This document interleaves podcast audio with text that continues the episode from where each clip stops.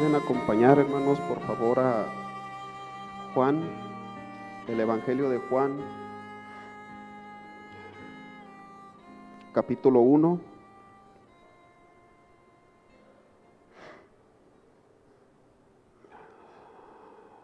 Versículos 35 al 42, por favor, hermanos. El siguiente día otra vez estaba Juan y dos de sus discípulos, y mirando a Jesús que andaba por ahí, dijo, He aquí el Cordero de Dios. Le oyeron hablar los dos discípulos y siguieron a Jesús. Y volviéndose Jesús y viendo que le seguían, les dijo, ¿qué buscáis? Ellos le dijeron, Rabí, que traducido es maestro, ¿dónde moras? Les dijo, venid y ved.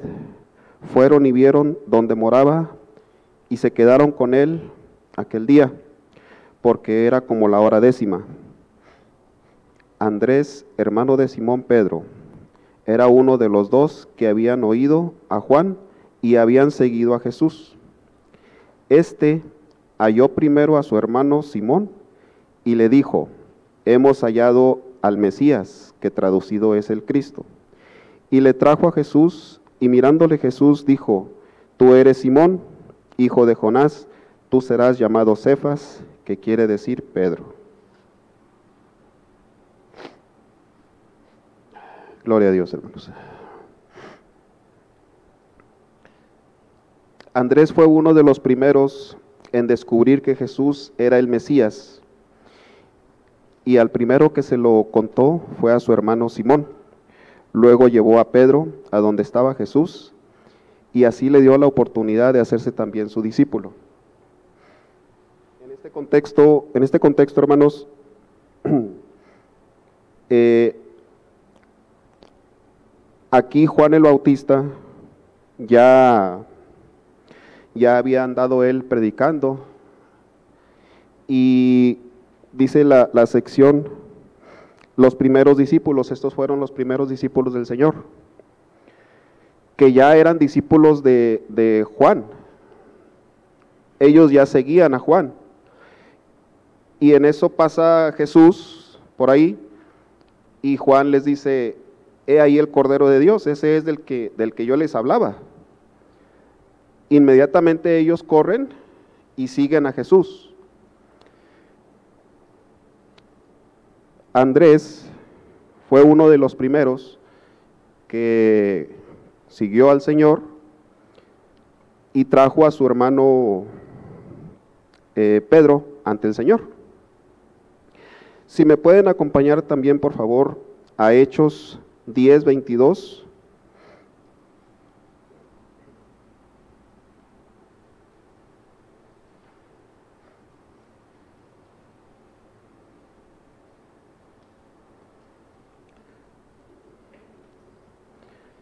Diez, 22 al 33, por favor, hermanos. Este es el pasaje donde Cornelio manda traer a Pedro a su casa. Recuerdan ustedes que Cornelio era un, eh, gentil, centurión, más sin embargo, eh, pues tenía muchas eh, buenas obras, ¿verdad? Él cooperaba para la iglesia, hacía obras de, de caridad para la iglesia, ayudaba, apoyaba. Y dice la Biblia que era temeroso de Dios, él y su familia. Entonces se le aparece un ángel y le dice, manda a, manda a traer a cierto hombre que se llama Pedro y él te dirá qué es lo que tienes que hacer. Él se encuentra en una casa, así y así, en tal parte, manda por él. Entonces Cornelio envía a, dos hombres y a un soldado, creo, a que traigan a, Pedro. Y, pues ya, ya, conocemos más o menos la historia, eh, cómo se le revela eh, a Pedro una visión para que él pueda acompañar a esos hombres a casa de Cornelio. Entonces, aquí en este contexto, ya van los hombres por Pedro para llevarlo a casa de Cornelio. Dice Hechos 10:22. Ellos dijeron, Cornelio el centurión, varón justo y temeroso de Dios y que tiene buen testimonio en toda la nación de los judíos, ha recibido instrucciones de un santo ángel y de hacerte venir a su casa para oír tus palabras. Entonces, haciéndoles entrar, los hospedó y al día siguiente, levantándose, se fue con ellos y lo acompañaron algunos de los hermanos de Jope. Al otro día entraron en Cesarea y Cornelio los estaba esperando, habiendo convocado a sus parientes y amigos íntimos. Cuando Pedro entró, salió Cornelio a recibirle y postrándose a sus pies adoró. Mas Pedro le levantó diciendo, levántate, pues yo mismo también soy hombre. Y hablando con él entró y halló a muchos que se habían reunido y les dijo, vosotros sabéis cuán, abominable es para un varón judío juntarse o acercarse a un extranjero, pero a mí me ha mostrado Dios que a ningún hombre llame común o inmundo, por lo cual al ser llamado vine sin replicar. Así que pregunto, ¿por qué causa me habéis hecho venir? Entonces Cornelio dijo, hace cuatro días que a esta hora yo estaba en ayunas, y a la hora novena, mientras oraba en mi casa, vi que se puso delante de mí un varón vestido con vestido resplandeciente, y dijo, Cornelio, tu oración ha sido oída y tus limonas han subido, han sido recordadas delante de Dios. Envía pues a Jope y haz venir a Simón, el que tiene por sobrenombre Pedro, el cual mora en casa de Simón el curtidor junto al mar y cuando llegue, Él te hablará. Así que luego envié por ti, y tú has hecho bien en venir. Ahora pues, todos nosotros estamos aquí en presencia de Dios para oír todo lo que Dios te ha mandado.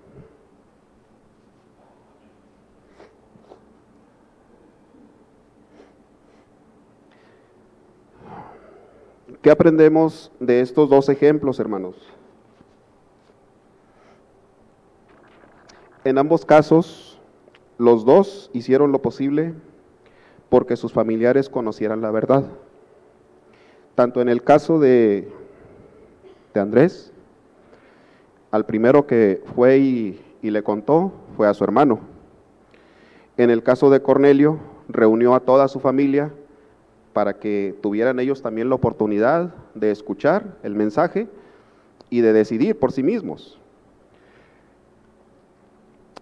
Con mi esposa a veces, ya saben ustedes, nos toca estar ahí en las puertas, sirviendo al Señor. Y, a veces nos damos cuenta de algún hermano, alguna hermana que no ha venido. Y a veces comento con ella, a veces comentamos, oye, el hermano fulanito, oye, la hermana sutanita, ya tengo, ya tengo semanas, ya tengo días que no le he visto. ¿Qué le habrá pasado? Y el Señor pone carga en nuestros corazones. Y pues bueno, hay que orar por esa hermana, hay que orar por ese hermano. Y a veces, hermanos, eh, a veces caemos en... Es muy fácil, es muy fácil juzgar y, decir, no, pues algo, algo le habrá pasado, algo a lo mejor anda así, a lo mejor anda así. Pero hermanos, el Señor, pienso yo que el Señor quiere eh, animarnos y que podamos nosotros animar a otros que ya no, que ya no han venido. Alguno de ustedes tal vez tenga algún familiar, algún hermano, alguna hermana que antes estaba aquí y ahora ya no está. Que antes se congregaba, que antes venía el Señor ha sido muy bueno con nosotros. Yo hablo por mí, por mi familia. El Señor nos ha bendecido mucho, mucho.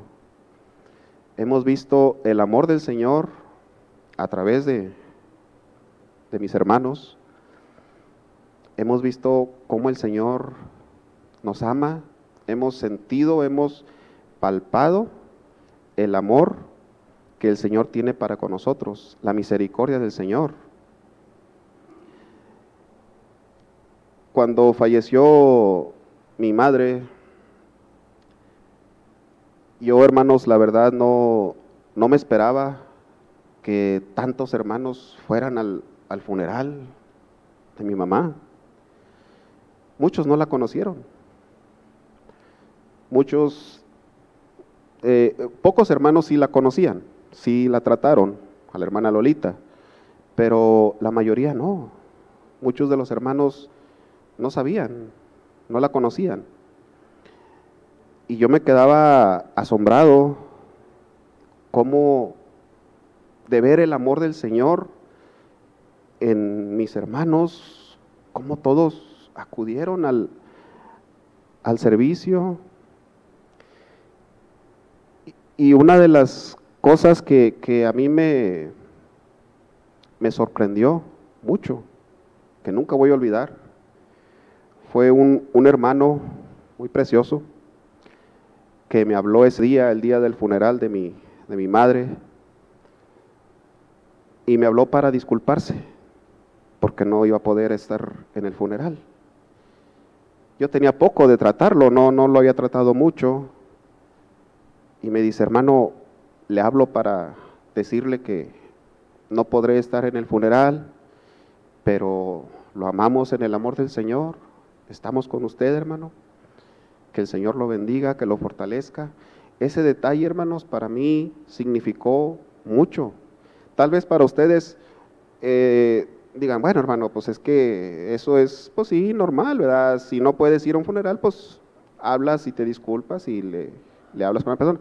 Pues sí, tal vez con alguien cercano, con alguien conocido, pues sí, pero ese hermano yo nunca lo había, no no lo trataba, ahorita ya lo trato mucho al hermano, este, pero ese detalle a mí se me quedó muy, fue algo que me, que me, me marcó, hermanos, o sea, ver el amor del Señor, la atención del Señor hacia con nosotros, hacia conmigo, hacia con mi familia. Hemos sido muy bendecidos en este lugar, en esta iglesia, y yo digo, Señor, ¿y qué de mis hermanos? ¿Y qué de aquel hermano que, que sigue en su camino? ¿Qué va a pasar con él?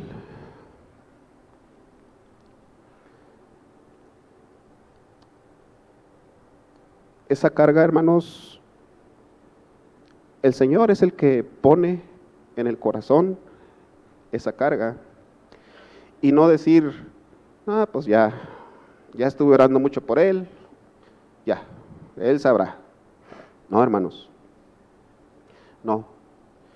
Que cada vez que nos hinquemos a orar, nos acordemos de aquellos que antes estaban aquí con nosotros, que antes venían y ya no están.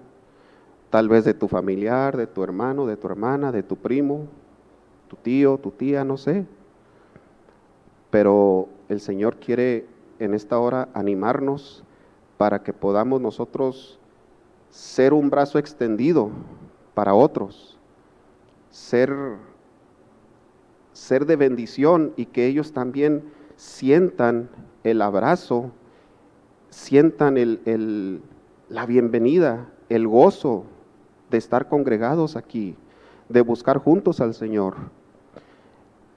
Era, era recientemente estábamos con unos, unas hermanas, este, mi esposa y yo, y era lo que nos comentaba una hermana, es que se siente tan bonito cuando llegas y los porteros, lo primero es una sonrisa y hermano, bienvenido, Dios te bendiga, qué gusto verte.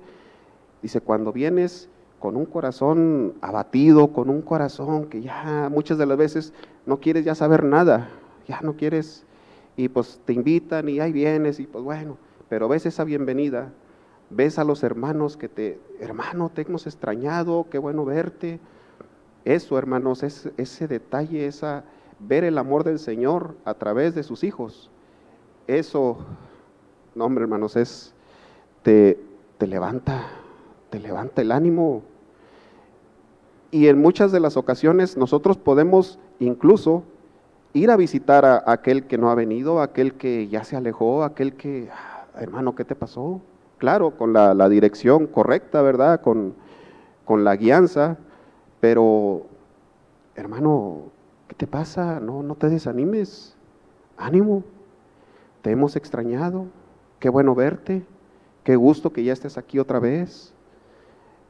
Siempre palabras de, de ánimo, hermanos, para aquellos que no están aquí. Es un gozo reunirnos, es un gozo volver a vernos. Ya pasó la pandemia, ya podemos otra vez estar todos juntos. Y pero aquellos hermanos que ya no están, aquellos hermanos que, que sobrevivieron a la pandemia, pero ya no volvieron, ¿qué fue de ellos?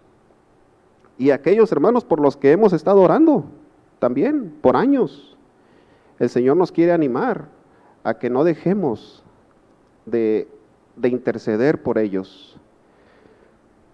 Si, si nosotros nos, nos comprometemos con el Señor, el Señor quiere que crezcamos también en esta área, si nosotros traemos a nuestros hermanos delante del Señor en oración, nosotros, hermanos, vamos a ser digamos, los principales beneficiados. Vayamos por favor a Génesis 43, del 1 al 5. Aquí en, este, en, el contexto aquí, hermanos, de, este pasaje, es la historia de, José. Ya muchos la, conocen. José eh, pues fue, fue vendido por sus hermanos, eh, llegó a ser eh, gobernador de, Egipto. Eh, y pues es una, sombra, José, de nuestro Señor Jesucristo. Ambos vendidos, ambos los odiaban sus, hermanos, y ambos tenían un propósito divino. En el caso de José, pues salvar a toda la nación de hambre, a toda la nación de Israel. En el caso del Señor Jesucristo, pues ya sabemos, salvar a toda la humanidad. En este contexto, ya aquí los hermanos de José ya habían ido una vez, José les pregunta por, por su hermano menor y, y ya regresan, este, aquí ya están, ya quieren ellos traer a Benjamín ante José. Dice, el hambre era grande en la tierra, y aconteció que cuando acabaron de comer el trigo que trajeron de Egipto, les dijo su padre, volved y comprar para nosotros un poco de alimento. Respondió Judá, diciendo, aquel varón nos protestó con ánimo resuelto, diciendo, no veréis mi rostro si no traéis a vuestro hermano con vosotros. Si enviares a nuestro hermano con nosotros, descenderemos y te compraremos alimento. Pero si no, lo, si no le enviares, no descenderemos, porque aquel varón nos dijo, no veréis mi rostro si no traéis a vuestro hermano con vosotros. Hermanos, ¿qué entendemos aquí? ¿Qué podemos aprender para poder nosotros ver el rostro del Señor? Ser alimentados por el Señor, necesitamos traer constantemente a nuestros hermanos ante su presencia. Acordarnos de aquellos hermanos que no caminan con el Señor, que se han alejado. Si no, si no nos acordamos de esos hermanos y si lo dejamos, no, pues ellos saben. Si somos indiferentes, no podremos ver el rostro del Señor.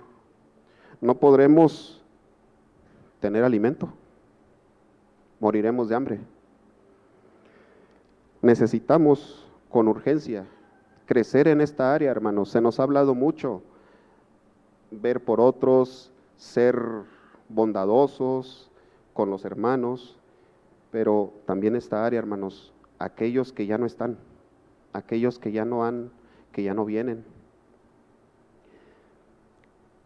Imagínense el gozo del Señor. Dice la Biblia que hay fiesta en el cielo cuando un, cuando un pecador se arrepiente, ¿verdad?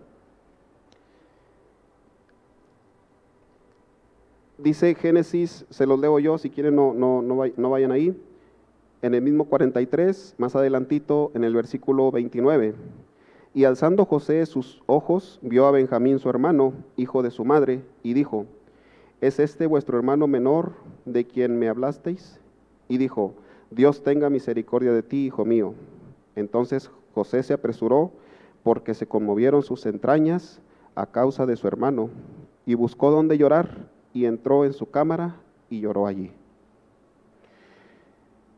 Podemos imaginar, hermanos, el, el gusto, el gozo que le dio a José ver a su hermanito. ¿Qué gozo le dará al Señor ver a otro hermano que pudimos traer, que pudimos animar? Imagínense, hermanos. Para terminar, hermanos, me gustaría, si me pueden acompañar al libro de Santiago,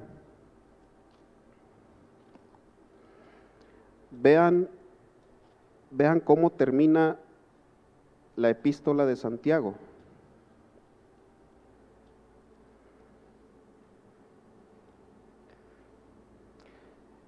Santiago 5, 19 y 20.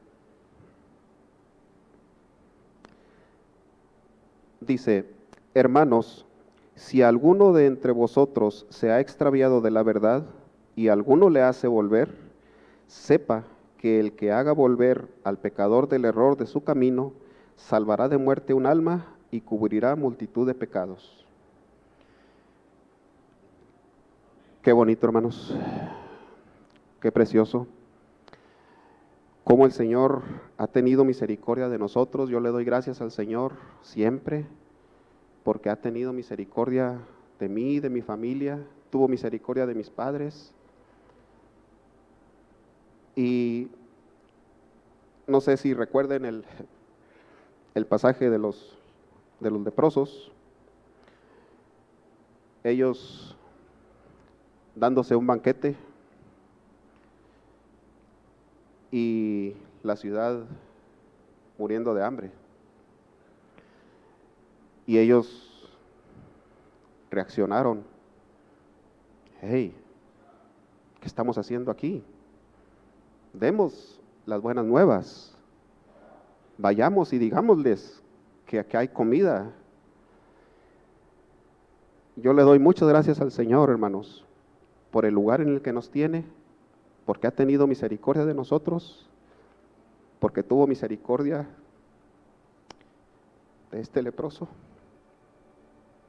tuvo misericordia de mí, tuvo misericordia de mi familia, de mis hijos. Dios les bendiga, hermanos.